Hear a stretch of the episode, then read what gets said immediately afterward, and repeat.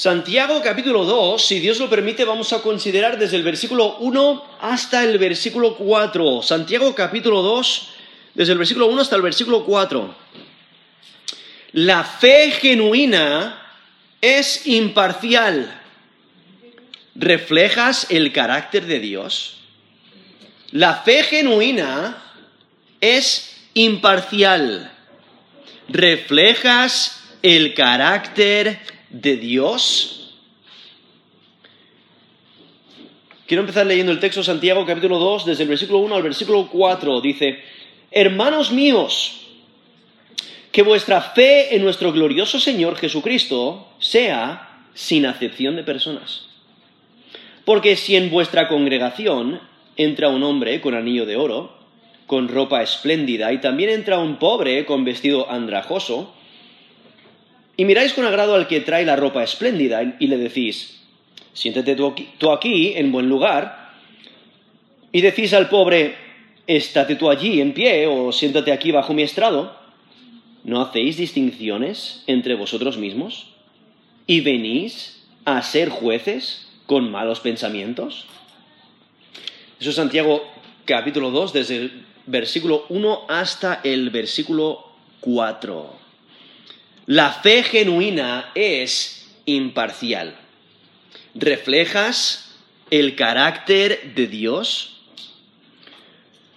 O sea, pensemos, o sea, delante de Dios, ¿hay diferencia entre creyentes rusos, japoneses, italianos, egipcios, franceses, australianos, etcétera? No. Delante de Dios hay diferencia entre creyentes eh, amarillos, blancos, negros, marrones, rojos, naranjas, azules, morados. No. Delante de Dios hay diferencia entre creyentes altos, medio altos, medio bajos, bajos, diminutos. No. O sea, Delante de Dios hay diferencia entre creyentes gordos, medio peso, eh, flacos. No. Delante de Dios hay diferencia entre creyentes que son albañiles, pescadores, mecánicos, ingenieros, astronautas, etc. No. Delante de Dios hay diferencia entre creyentes millonarios, ricos, medio ricos, medio pobres, pobres, nosotros? ¿Hay diferencia? No. ¿Hay diferencia eh, delante de Dios por si tienes una personalidad introvertida o extrovertida? No. Dios no hace diferencia entre personas. Pero el mundo sin Dios sí hace diferencia. Y actúa con favoritismo. Y es fácil seguir su influencia. Pero Dios no desea eso para su pueblo. Dios desea que reflejemos su carácter. Él es imparcial. Él, él actúa eh, de la misma manera con todas las personas. Es que la, la discriminación es un problema entre la humanidad, porque toda clase de grupos se juntan para excluir a otros de sus privilegios no hay clases de parcialidad en, bueno, estatus social, educación, ocupación, hábitos, raza, color de piel, edad, hombres y mujeres, cultura, riquezas, estilo, creencias, apariencia, capacidades, habilidades, etc. ¿No? Hay, toda clase de, clases de parcialidad, pero Dios no quiere que reflejemos parcialidad. Dios no quiere que reflejemos favoritismo. Dios quiere que actuemos como Él actúa. Dios quiere que seamos imparciales, porque la fe genuina refleja el carácter de Dios. Él es imparcial, nosotros también debemos de ser imparciales. Y por ello tenemos este texto aquí de Santiago, capítulo 2. Incluso eh, nosotros vamos a considerar solamente los primeros cuatro versículos, pero eh, continúa el texto hablando de, este mismo tema hasta el, eh, a través de la carta, pero hasta el versículo 13, viendo la importancia de, de este tema. Por eso Santiago dedica mucho tiempo a este tema, porque es un problema común. Y es que tal comportamiento no es de extrañar en el mundo que no conoce al Dios verdadero. Porque el mundo se gobierna por el egoísmo. El mundo se gobierna por sus, intereses propios. Pero hay un estándar más alto para el seguidor de Jesús. Y Santiago ha estado resaltando que la fe genuina se demuestra en acción. ¿Tienes fe genuina? Pues demuéstralo en cómo vives. Y es que el creyente debe reflejar piedad, o sea, rectitud, el vivir para Dios, el hacer lo que es recto delante de Dios en toda área de su vida. Debe de reflejar amor en toda área de su vida. Justamente en los versículos anteriores, Santiago capítulo 1, desde el versículo 26 al 27, dice, si alguno se cree religioso entre vosotros y no refrena su lengua, sino que engaña su corazón. La religión del tal es vana.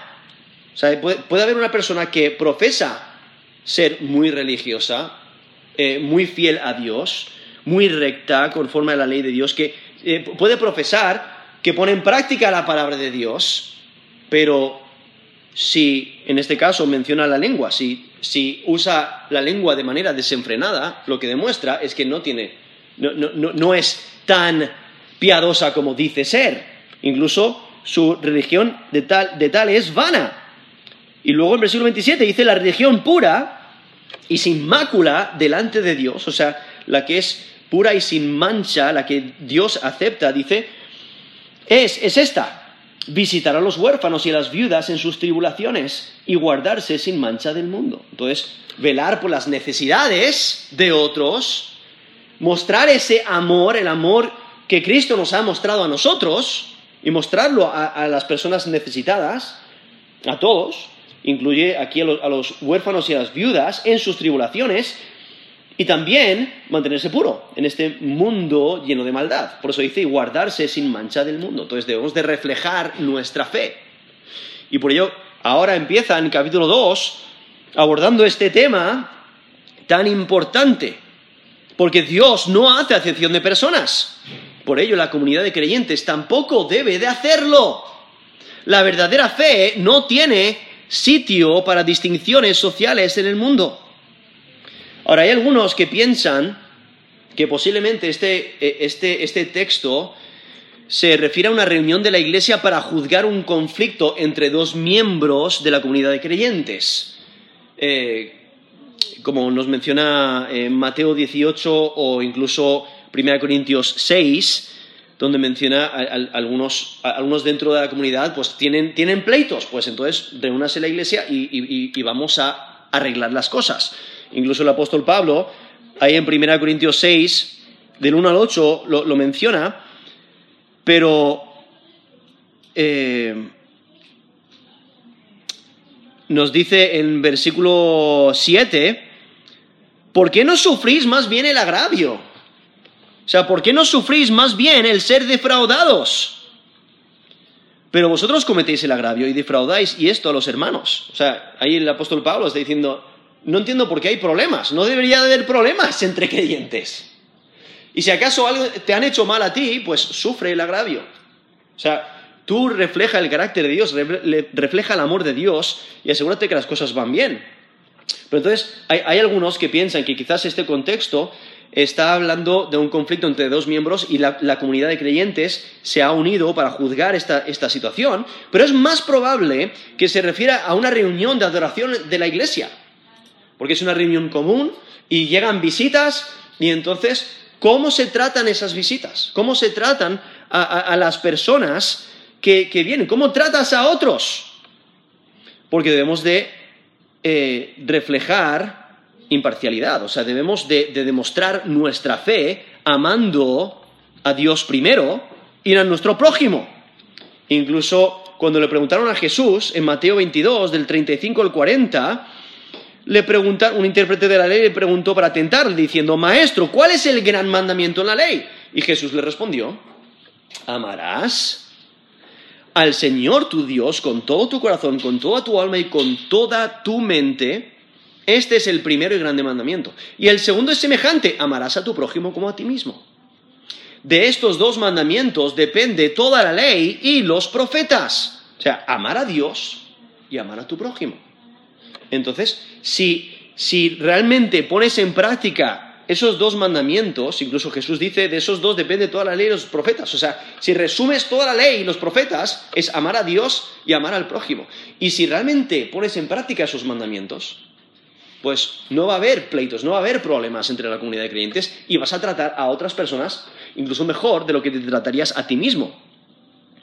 Incluso nos dice Filipenses 2, del 3 al 4, dice, nada hagáis por contienda o por vanagloria antes bien, con humildad, estimando cada uno de los demás como a superiores, como superiores a él mismo, no mirando cada uno por lo suyo propio, sino cada cual también por lo de los otros.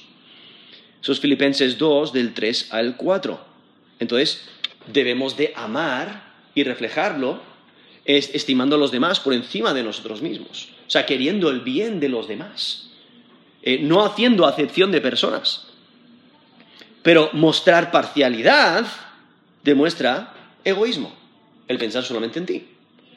Muestra orgullo, pensar que eres mejor.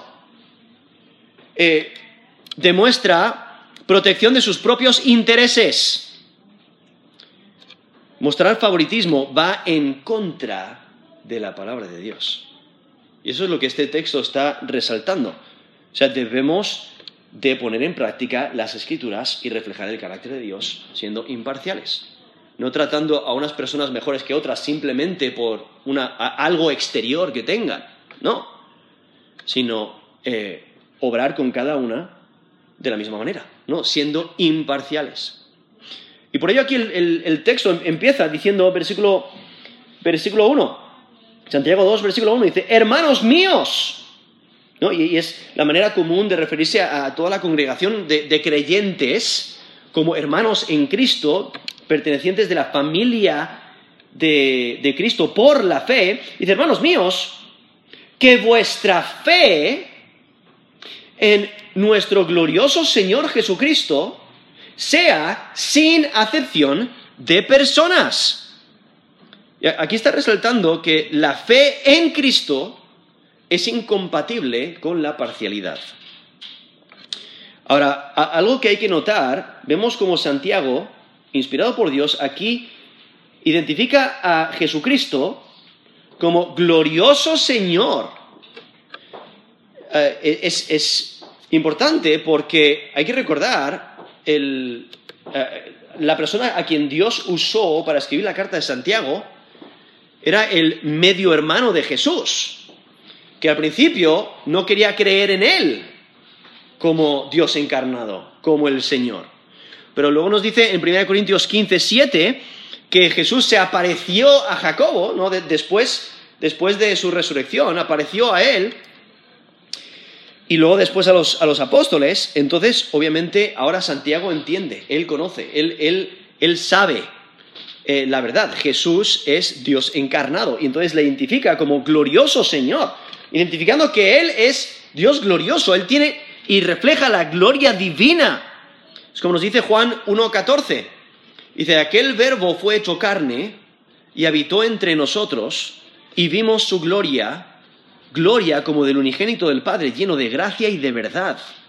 Eso es Juan 1.14, donde ese, ese mismo texto identifica al verbo como Dios encarnado, como eh, como Jesucristo, quien Él tomó carne, o sea, la segunda persona de la Trinidad eh, se, hizo hombre para venir a morir en la cruz por nosotros.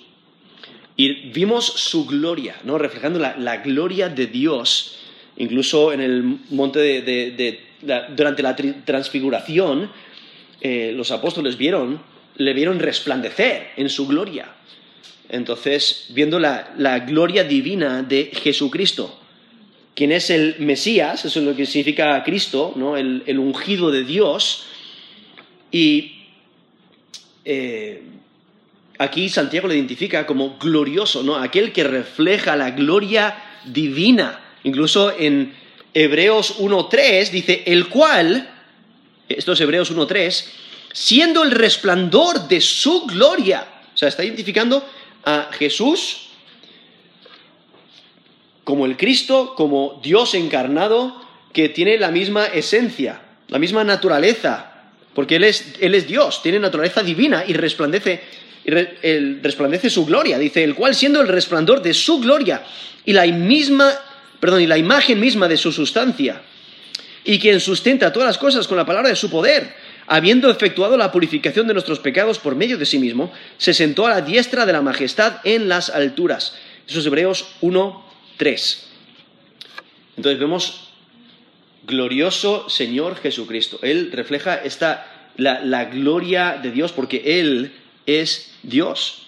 Y aquí este texto no solamente está exaltando y honrando a Cristo, sino que también está pensando en su retorno como juez, aquel quien es Señor y quien vendrá para juzgar, vendrá en su gloria, incluso en Mateo 16, versículo 27. Mateo 16, 27 dice, porque el Hijo del Hombre vendrá en la gloria de su Padre con sus ángeles, y entonces pagará a cada uno conforme a sus obras. Eso es Mateo 16, 27, donde nos menciona el retorno del Mesías, el retorno del Hijo del Hombre, que es un título mesiánico, el retorno de Jesucristo, quien es Dios encarnado, quien volverá, y cuando vuelva, volverá para dar a cada uno conforme a sus obras. ¿no? Él, vuelve como juez. Y vemos su gloria. Lo que hay que recordar es que aún los creyentes también son destinados a ser transformados a la semejanza de la gloria de Cristo. Como nos dice Romanos 8:18, tengo por cierto que las aflicciones del tiempo presente no son comparables con la gloria venidera que en nosotros ha de manifestarse. Son Romanos 8, 18. O en Filipenses 3, 21. El cual transformará el cuerpo de la humillación nuestra para que sea semejante al cuerpo de la gloria suya, por el poder con el cual puede también sujetar a sí mismo todas las cosas. Ahí hablando de esa transformación, ¿no? que, eh, Dios obrará en nosotros y aquellos que hemos puesto nuestra fe y confianza en Jesús como Señor y Salvador seremos glorificados. Nos transformará, ahí menciona en, en Filipenses 3:21, a semejante al cuerpo de la gloria suya.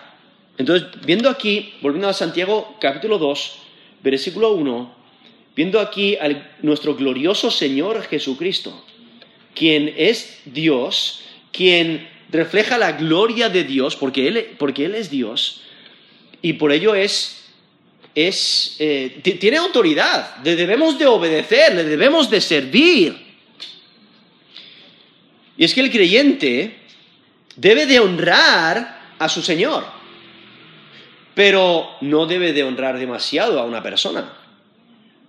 El creyente no debe de mostrar favoritismo. El creyente no debe de tomar decisiones sobre otros basándose en factores externos, como la vestimenta o apariencia física o el color de piel o el patrimonio neto, o sea, de nada, sino que debe tratar a las personas de igual manera. Es que hacer acepción de personas te hace transgresor de la ley. Incluso aquí mismo en Santiago, Santiago 2, versículo 9, dice, pero si hacéis acepción de personas, cometéis pecado y quedáis convictos por la ley como transgresores. Entonces, eh, hacer distinción o hacer acepción de personas te hace transgresor de la ley. No, el mundo que nos rodea lo hace. Solamente tienes que subirte al metro de Madrid y lo puedes notar. Dependiendo de cómo una persona va vestida, se le trata mejor que a otra. ¿No? Le ceden lugar si, va vestida bien. O, quizás se van, se van huyendo porque está vestida mal. ¿No? Simplemente por la apariencia. Eh, eh, lo que están demostrando es distinción entre personas. Incluso en diferentes tiendas. ¿no? Hay, hay tiendas que si no, que no, ni siquiera te dejan entrar si no, si no vas vestida de una manera. Hay restaurantes que ni siquiera te dejan entrar, al menos que vayas vestida de una manera específica. Da igual si te puedes permitir ir a ese restaurante o entrar eh, o, comprar, comprar en esa tienda o no, solamente por tu vestimenta. ¿No? ¿Qué, está- qué están haciendo? Favoritismo, están, eh, están- actuando con parcialidad, están haciendo acepción de personas simplemente por algo que pueden ver. ¿no? Eh, están evaluando. Pero lo que aquí Dios nos dice es que no- nosotros, como creyentes, como seguidores de Cristo, porque Dios no hace acepción de personas, Él provee salvación para todos. Entonces, eh, nosotros también debemos de, ser imparciales. No hay que hacer distinción de personas, incluso por eso constantemente a través de las escrituras, incluso men- menciona la importancia de aún en el juicio, como en Deuteronomio 1.17. Dice, no hagáis distinción de personas en el juicio, así al pequeño como al grande oiréis. No tendréis temor de ninguno, porque el juicio es de Dios, y la causa que os fuere difícil la traeréis a mí, y yo la oiré. Eso es capítulo 1, versículo 17. No, ahí mismo dice, o sea, en un juicio, los jueces no deben de temer. Aunque tengan que hacer un juicio entre una persona muy importante y alguien que no, no, o sea, da igual, hay que tratarlas, tratar a las personas de la misma manera. Da igual si es el rey de una nación eh, y, es un juicio entre el rey de, de la nación y un pobre mendigo. Da igual, debes de tratarlas de la misma manera. ¿Por qué? Porque eso es lo que Dios hace. ¿no? Eso es lo que nos está enseñando. O sea, y, y la fe debe de ir acompañada de obras. Debemos de poner en práctica su palabra. Por eso nos dice Santiago 1.22, sed hacedores de la palabra. No tan solamente oidores, engañándonos a vosotros mismos. Debemos de poner en práctica la palabra. Y aquí nos dice que, que nuestra fe debe ser sin acepción de personas. No, el favoritismo es inconstante con el carácter de Dios. Cristo no tuvo acepción de personas. Él sanó a personas ricas o a los familiares de personas ricas y a personas muy pobres. Él no hizo acepción de personas. Él no dijo, no, a ti no, a ti no porque tienes el pelo largo. A ti no porque eres muy bajo. A ti no porque... No, por, por- porque no. No, o sea, él, él no, no hizo acepción de personas. Trató a las personas de la misma manera. Eh, en- nosotros debemos de reflejar ese mismo carácter. No debemos de, de- de temer a una persona simplemente por su estatus social, Eh, sino debemos de tratar a las personas de la misma manera. Es que Cristo no tuvo acepción de personas. Cristo salvó y sanó a todo el que quiso sin acepción de personas. La fe en Cristo no muestra favoritismo, porque Dios es imparcial. Nos dice Deuteronomio 10, 17, porque Jehová vuestro Dios es Dios de dioses y Señor de señores. Dios grande, poderoso, grande, poderoso y temible, que no hace acepción de personas, ni toma cohecho. Deuteronomio 10, 17. O aun cuando el rey Josafat estaba haciendo reformas ahí en Judá, en, Jerusalén específicamente, dice en segundo, segundo de Crónicas 19, del 6 al 7, dice, mirad, está hablando los jueces, mirad lo que hacéis, porque no juzguéis, perdón, porque no juzgáis en lugar de hombre, sino en lugar de Jehová el cual está con vosotros cuando juzgáis. Sea pues con vosotros el temor de Jehová. Mirad lo que hacéis, porque con Jehová vuestro Dios no hay injusticia, ni acepción de personas, ni admisión de cohecho. Eso es segundo de Reyes 19, del 6 al 7. ¿Por qué lo menciona tanto en el juicio? Porque es muy fácil ver a una persona poderosa y querer congraciarte con ella y decir, pues, pues voy a hacer que, voy a, voy a eh, cambiar el juicio para favorecer al rico, al poderoso. O quizás estás molesto contra esa persona porque quizás es tu vecino, ¿no? Es muy rica, entonces dices, pues voy a ir con el pobre, voy o, quizás dices, estoy harto de los ricos, entonces voy, voy a ayudar al pobre simplemente por eso. No, Dios está diciendo, debes de ser justo. El malhechor debe pagar por lo que ha hecho y el inocente debe salir libre. ¿no? E, es la idea. O sea, debes de ser imparcial. En Romanos 2.11 dice, porque no hay acepción de personas para con Dios. Son Romanos 2.11. O en 1 Pedro 1.17, si invocáis por Padre aquel que sin acepción de personas juzga, según la obra de cada uno, conducíos en temor todo el tiempo de vuestra peregrinación. Eso es 1 Pedro 1.17. O sea, Dios trata a todos por igual, no importando su estatus, no importando eh, su apariencia, no, importando sus capacidades, sus habilidades, Dios trata a todos por igual. Todos somos pecadores, todos merecemos su ira. Él no dice, ah, bueno, tú eres una buena persona, entonces por ser buena te, voy, a dejar te, voy a, dejar pasar. O tú porque eh, eres un, buen líder te voy a dejar pasar. No, tú porque, wow, tu belleza me impresiona, entonces te voy a dejar pasar. No, sino todos tienen que clamar a Jesús para ser salvos. Todos de la misma manera. No hace acepción de personas. Todos tenemos que creer en Jesús como Señor y Salvador para ser salvos. Dios es imparcial. Debemos de reflejar el carácter de Dios. Es que el creyente debe seguir el ejemplo de Dios en su imparcialidad. Continúa aquí el texto. Después que nos ha dicho, mira, que vuestra fe en nuestro glorioso Señor Jesucristo sea sin acepción de personas, ahora lo ilustra. Dice, porque si entra en vuestra congregación, perdón, porque si en vuestra congregación entra un hombre con anillo de oro, con ropa espléndida, y también entra un pobre con vestido andrajoso.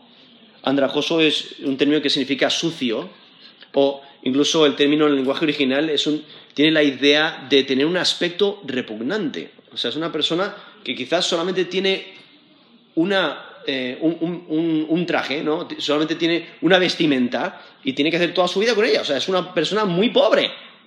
Y entonces tiene que trabajar y entonces eh, llega con su ropa sucia, pero el rico llega con toda su opulencia, eh, llega con, toda su riqueza, expresando su riqueza. Y entonces aquí está ilustrando que no debemos de usar favoritismo, porque el versículo 3 dice, y miráis con agrado al que trae la ropa espléndida, y le decís, siéntete tú aquí en buen lugar. Y decís al pobre, estate tú allí en pie o siéntate aquí bajo mi estrado. ¿No hacéis distinciones entre vosotros mismos y venís a ser jueces con malos pensamientos? O sea, la ilustración que nos presenta aquí Santiago es bastante común, ¿no? Llegan diferentes personas y la prueba de tu fe es cómo las tratas. Las tratas bien a las dos, no importando lo que su físico, o sea, no importando lo que puedan reflejar de manera exterior. O sea, cómo les tratas y lo que hace Santiago es presentar un ejemplo de favoritismo que el versículo 1 condena, porque el versículo 1 dice que eh, nuestra fe sea sin acepción de personas. Pero aquí nos ilustra lo que es acepción de personas, lo que hacer, hacer esa distinción. Y es que hay muchas diferentes clases de personas y hay que tratarlas sin parcialidad. Y aquí de la manera que, lo describe. O sea, aparenta que entran dos visitas a la congregación. ¿Por qué aparenta que son visitas? Porque les tienen que decir dónde sentarse. ¿no? Los que comúnmente llegan, pues saben dónde sentarse, pero una visita, pues le tienes que identificar, mira, aquí te puedes sentar. Y, por ello aparenta que son eh, visitas que vienen a la congregación. Ahora, en el lenguaje original usa el término, aquí, aquí traducido eh, congregación, pero usa el término sinagoga, que también puede significar asamblea, ah, y usa el término sinagoga simplemente para referirse a esta, a esta reunión, a esta reunión cristiana. Y, vemos que, se han reunido y llegan a estas visitas, lo cual el apóstol Pablo mismo da a entender que llegaban visitas comúnmente a, las reuniones de la iglesia, como nos dice en 1 Corintios 14, 23.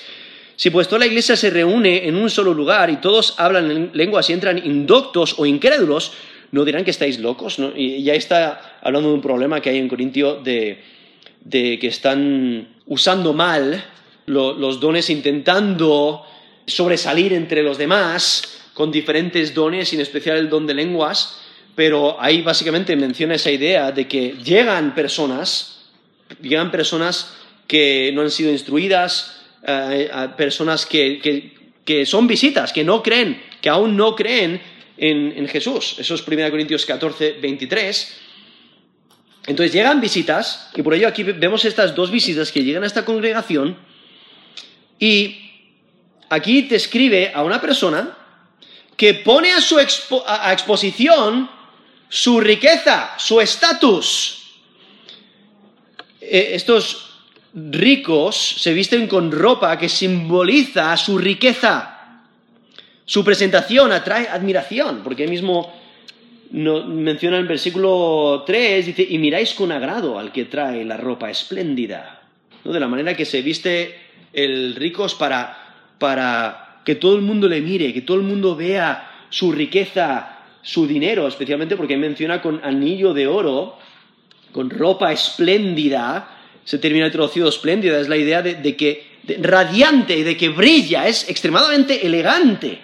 Entonces llega con toda su opulencia, con, demostrando su prosperidad, con anillos de oro, eh, y, de la manera que, que, que, lo refleja, o sea, que, que lo menciona el texto, es como se nota, sin lugar a duda, que esta persona, la, persona que acaba de entrar, tiene mucha riqueza. Pero al mismo tiempo, quizás un poquito después, o por lo menos ese mismo día, llega otra persona. ¿Qué es la cara opuesta? Exactamente lo opuesto. Porque dice, y también, la última parte del versículo 2, y también entra un pobre con vestido andrajoso o un vestido sucio. ¿no? Es, un contraste muy grande con ese eh, ese, esta vestimenta o esa ropa espléndida, ¿no? radiante y elegante. Aquí entra una persona que con solamente mirarle eh, es, es, casi repugnante, ¿no? Eh, de, su, su, aspecto.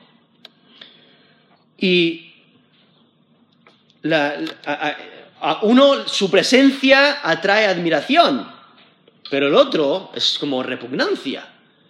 Ahora, el mundo, o sea, aquellos que no creen en Jesús como Señor y Salvador, harían distinción en un momento, sin problemas. ¿no? A este lo vamos a tratar bien, a este no, incluso si podemos le echamos aquí, para que no se vaya el rico, ¿no? Para, que no se vaya, para que no se vayan las personas importantes para nosotros. Y el mundo hace eso, ¿no? Eh, incluso el mundo hace amigos con los ricos para obtener ganancia. Pero cuando pierden, sus riquezas pasan al olvido, ¿no? O sea, para el creyente la riqueza o el estatus de una persona no debe de cambiar la relación. Si una persona huele bien o huele mal, no debe de importar el trato. Debemos de reconocer que todos hemos sido creados a la imagen de Dios y tratarles de la, de la misma manera. Siempre. ¿No?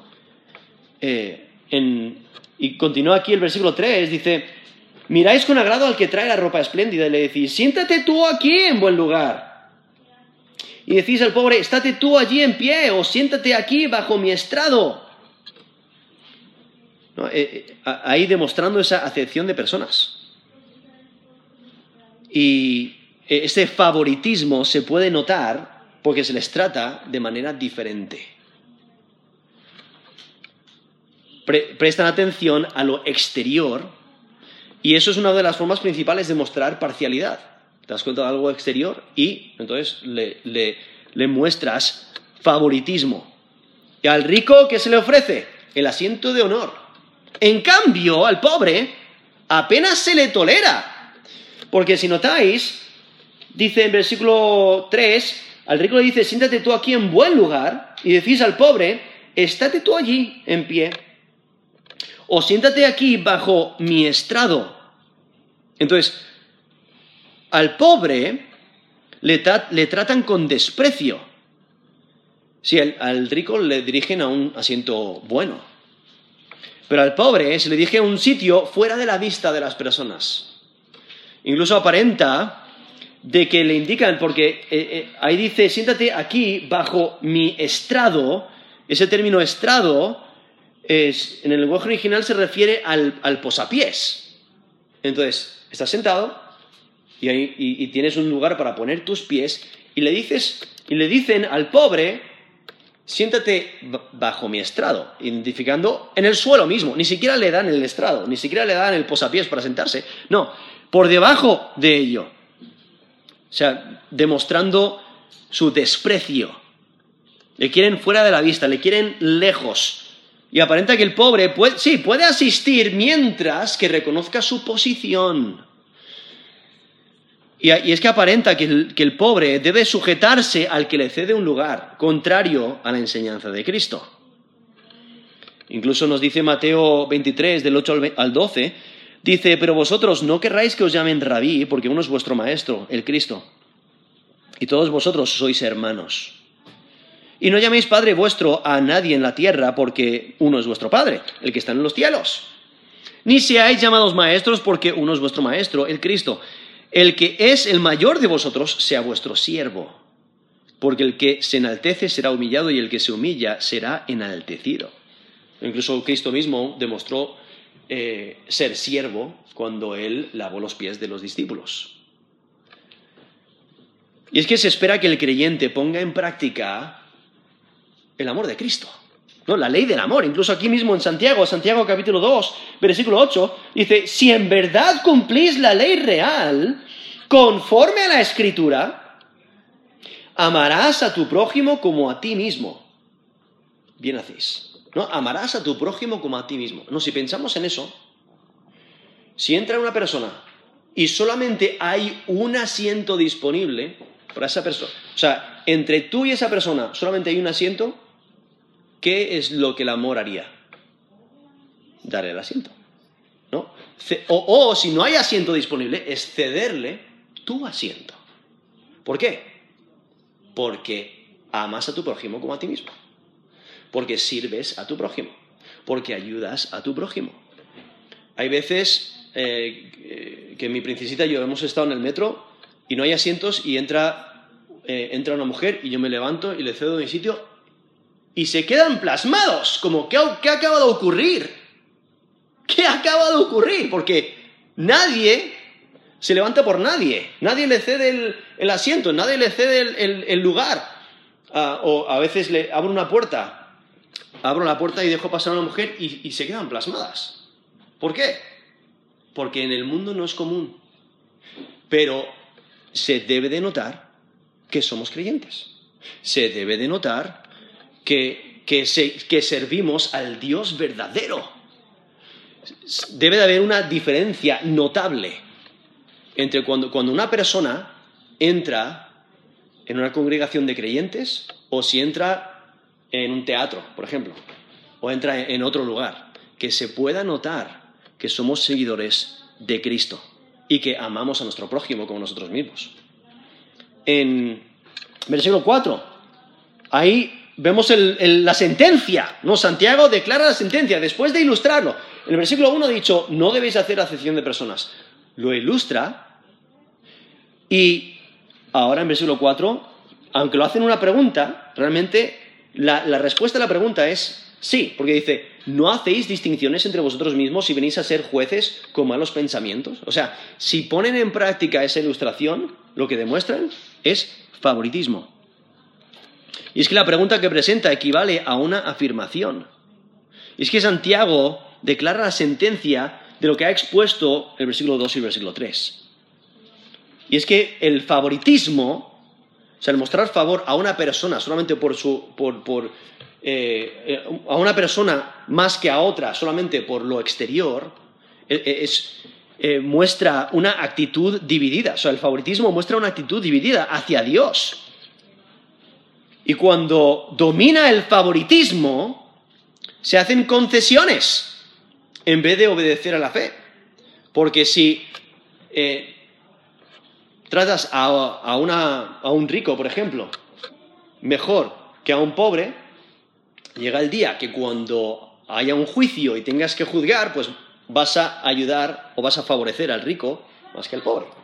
Y, y, al final no vas a poner en práctica la escritura de ser, de ser fieles a Dios. Incluso haciendo ese favoritismo, no estás cumpliendo la ley de Dios. Y entonces cuando domina el favoritismo se hacen concesiones en vez de obedecer a la fe. Porque la discriminación es opuesto a la fe genuina. Hay que recordar, Cristo murió por todos. Él y, sanó a, toda clase de, personas.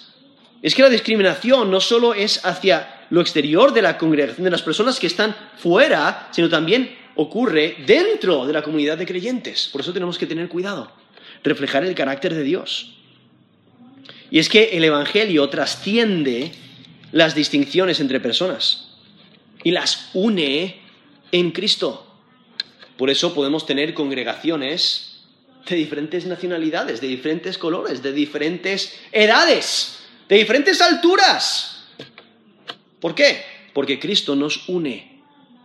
Nos dice Efesios 4, del 1 al 6. Yo pues, preso en el Señor, os ruego que andéis como es digno de la vocación con que fuisteis llamados, con toda humildad y mansedumbre, soportándoos con paciencia los unos a los otros en amor, solícitos en guardar la unidad del Espíritu en el vínculo de la paz, un cuerpo y un espíritu, como fuisteis también llamados en una misma esperanza de vuestra vocación, un Señor, una fe, un bautismo, un Dios y Padre de todos, el cual es sobre todos y por todos y en todos eso es Efesios 4, de 1 al 6, mostrando esa unidad.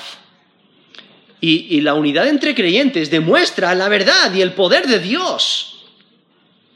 En Juan 17, 11 dice, ya no estoy en el mundo, mas estos están en el mundo, y yo voy a ti. Padre Santo, a los que me has dado, guárdalos en tu nombre para que sean uno, así como nosotros. Y continúa ahí, eso es Juan 17, 11, y el Juan 17, 21 al 22 dice, para que todos sean uno como tú, oh Padre, en mí, yo en ti, que también ellos sean uno en nosotros, para que el mundo crea que tú me enviaste. La gloria que me diste, yo les he dado, para que sean uno, así como nosotros somos uno. Eso es Juan 17, del 21 al 22. O sea, debemos de reflejar esa unidad, no importando eh, las características que el mundo valora las características exteriores, como mencioné antes, ¿no? El estatus social, la educación, la ocupación, los hábitos, la raza, el color de piel, la edad, hombre o mujer, la cultura, riquezas, estilo, apariencia, capacidades, etc. Porque no debemos demostrar parcialidad. Y es que algunos que muestran favoritismo están reclamando el derecho de juzgar, de decir, yo soy el que determina si una persona es aceptable o no. Esta persona es aceptable, esta no. ¿Por qué? Por el exterior, lo puedo notar, lo puedo ver. Y entonces, ¿qué es, lo, que es lo que está ocurriendo? Se está volviendo en juez. Y por eso aquí, versículo 4, esto es Santiago 2.4, dice, no hacéis distinciones entre vosotros mismos y venís a ser jueces con malos pensamientos. O sea, los que hablan mal de otros se hacen a sí mismos jueces. Aunque solo Dios legítimamente puede ejercer como juez. Nos lo menciona ahí Santiago 4, del 11 al 12. Dice, hermanos, no murmuréis los unos a los otros. El que murmura del hermano y juzga a su hermano murmura de la ley y juzga la ley. Pero si tú juzgas a la ley, no eres hacedor de la ley, sino juez. Uno solo es el dador de la ley que puede salvar y perder, pero tú, ¿quién eres? ¿Tú quién eres para que juzgues a otro? Eso es Santiago 4, del 11 al 12. Y es que aquellos que muestran favoritismo están reclamando el derecho de juzgar, aunque realmente solamente Dios, eh, a, Dios le pertenece eh, esa posición de juez. Y es que sus malos pensamientos se demuestran que estos jueces son injustos, que tienen malos motivos. Ellos quieren determinar lo bueno y lo malo. Ellos quieren determinar eh, a quién aceptar y a quién no, a quién recibir y a quién no. Y se están poniendo en esa posición de juez cuando Dios es el juez. Y aun cuando, eh, aun a los jueces, nos dice en Levítico 19, 15, dice, no harás injusticia en el juicio, ni favoreciendo al pobre ni complaciendo al grande. Con justicia juzgarás a tu prójimo. Eso es Levítico 19:15 o Deuteronomio 16:19. No tuerzas el derecho, no hagas acepción de personas, ni tomes soborno, porque el soborno ciega los ojos de los sabios y pervierte las palabras de los justos. En eh, Deuteronomio 27, 19. Maldito el que pervierte el derecho del extranjero, del huérfano, de la viuda, y dirá el todo pueblo amén, ¿no? O sea, constantemente a través de, la, escritura, incluso aquellos que Dios establece como jueces, incluso los sacerdotes, de acuerdo a, la ley, debían de, ser el, eh, jueces con el pueblo y enseñar al pueblo la ley de Dios y determinar juicio conforme a la escritura, no conforme a sus propios pensamientos, no, conforme a la escritura, debían de juzgar entre pleitos o diferentes situaciones en el pueblo, ellos debían de, siempre actuar con justicia, no haciendo acepción de personas, no mostrando favoritismo. Y por ello en Malaquías 2 vemos la condenación. Malaquías 2, versículo 9. Dice, por tanto, yo también os he hecho viles y bajos ante todo el pueblo, así como vosotros no habéis guardado mis caminos y en la ley hacéis acepción de personas. Eso es Malaquías 2.9, viendo esa condenación a los sacerdotes, que Dios les puso como jueces, pero no estaban cumpliendo la ley de Dios, estaban haciendo acepción de personas, lo cual Dios detesta. Y eso es lo que estos versículos nos están enseñando. No debemos hacer acepción de personas, no debemos de tratar a, una persona mejor que a otra simplemente por su, eh, eh, por, lo que podemos ver en el exterior. No, debemos de tratar a las personas de manera igual, porque Dios lo hace así. Y por eso la, fe genuina es imparcial. ¿Reflejas el carácter de Dios? Por ello debemos de conscientemente reflejar el carácter de Dios. Porque nos es muy fácil ver a una persona y juzgar a esa persona simplemente por lo que visten, o, por lo que hacen, o cómo son. Cuando Dios no hace eso, nosotros tampoco debemos hacerlo. Es que la fe genuina es imparcial. ¿no? Reflejas el carácter de Dios. Vamos a terminar en oración.